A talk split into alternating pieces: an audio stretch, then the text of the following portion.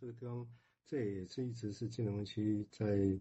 理论跟技术上会带来重大不一样的地方。就弗洛伊德对梦，他认为梦的起源点是一个 infant wishes，有一个最原始婴儿式的期待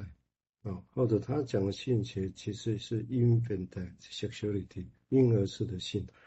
那只是因为我们后来都强调后面那个东西，婴儿式的东西被抛弃掉了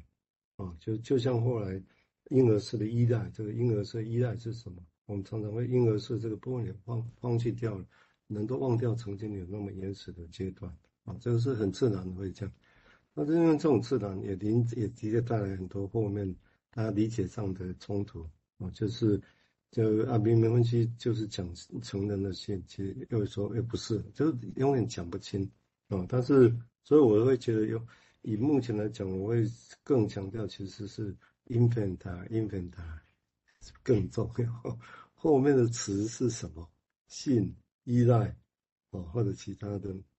期望，我觉得都有很多的可能性。那就看你立论者，你的立论者你要偏重是哪一个？你偏重性，你偏重梦的内容、期望，或者你偏重依赖这个课题。后面就衍生不一样的东西，所以其实到最后你会发现，我们现在在处理这些困难 case 比较原始的生命早期的经验的时候，我个人会觉得婴儿的婴儿式这个东西才是重要。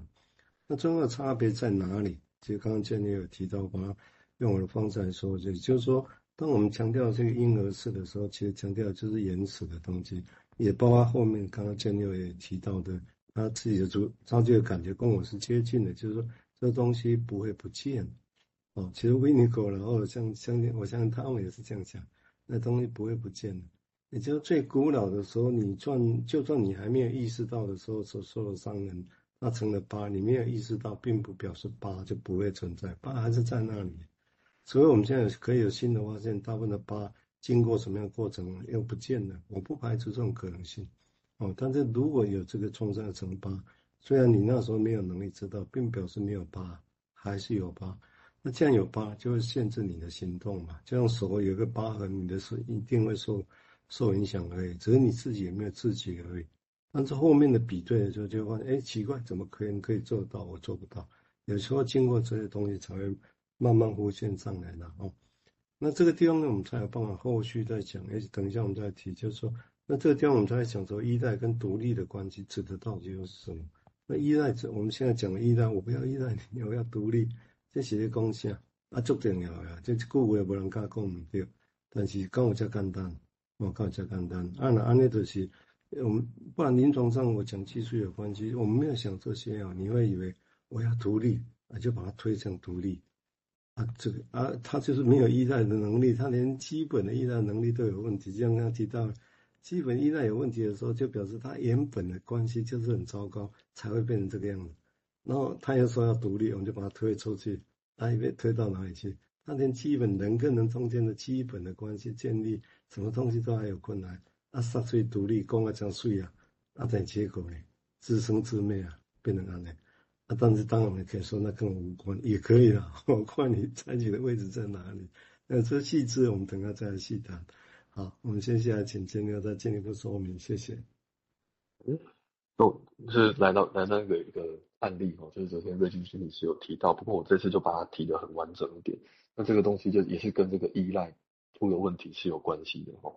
那这是一个二十四岁的炮手，那在入伍前他结婚一年半了，他在入在在这个当兵的时候，除了诶大他十五岁的一个老兵一个以外，没有任何的朋友。在入伍的过程，他持续感觉到忧郁、孤单。在入伍三个月之后呢，由于连续两天的昏厥发作住院。那这个昏厥发作哈，是从第一次他发作是十五岁的时候，他在街上目睹到一个妇人在街上昏倒之后，他当天我就非常焦虑。那直到他后来昏倒的为止。那从那之后呢，昏昏厥的发作就变成十分频繁。啊，因此他会被禁止外出。不准在没有人陪伴的时候离家。那这这个状况有逐逐渐恢复，可是他仍然害怕自己一个人上学而需要陪伴。那在更久之后呢，他是用骑脚踏车的方式来代替，就是他快要感觉昏厥的时候，他可以尽速回家。所以菲本认为说，这边的脐带呢，连接他的照顾者这个外婆。这外婆是在他这个个案呢三岁母亲过世之后呢，负起了这个母亲照顾的责任，所以他非常依赖外婆，而他是家里唯一的小孩。那母亲在他三岁去世之后呢，他就跟外公外婆同住，很少和父亲见面，而对父亲的感觉是不自然到近乎完全没有父亲的感觉。那在第一次昏厥发作之后呢，他开始睡在外公外婆的中间，那直到几个月之后，被外公过世为止。那之后呢，他仍然跟外婆在同一个房间，一直到十八岁，就是发第一次发作三年之后，外婆去世了。那在外婆健康日益恶化的时候，他逐渐感觉到可能会失去外婆，他就花更多更多的时间去陪伴她。那虽然外婆从没有希望他如此做。可是因为过度的担心呢，这个担心这个即将到来的丧亲之痛，让他陷入了跟外在的隔绝跟孤独的状态。让，他对外的一些兴趣啦、交友都慢慢的减少，也没有任何男性朋友。然后在那之前也没有，从来没有跟女孩子交往过。所以他惊恐的发现说，哎，这个命运啊，将会夺走他全然依赖的人。然后在这个世界上，他完全的孤独。不过在他意识到这件事情的时候呢，却出现一个。一一件解帮他解围的事情，就是他他一直骑脚踏车嘛，可是他就有一天他骑脚踏车的时候撞到了，要要骑回去看到外婆看外婆的过程中，他 菲比他说幸运的撞上了一位正要过境的小姐，所以这个时候呢，脚踏车带给他的信心大于这个脐带所带给他的，因为这个撞这个被他撞到的小姐后来成为他的妻子，所以。这段先停在这边，有一些联想哦，就是他有一个大他十五岁的朋友，跟他十五岁的时候发病。那我们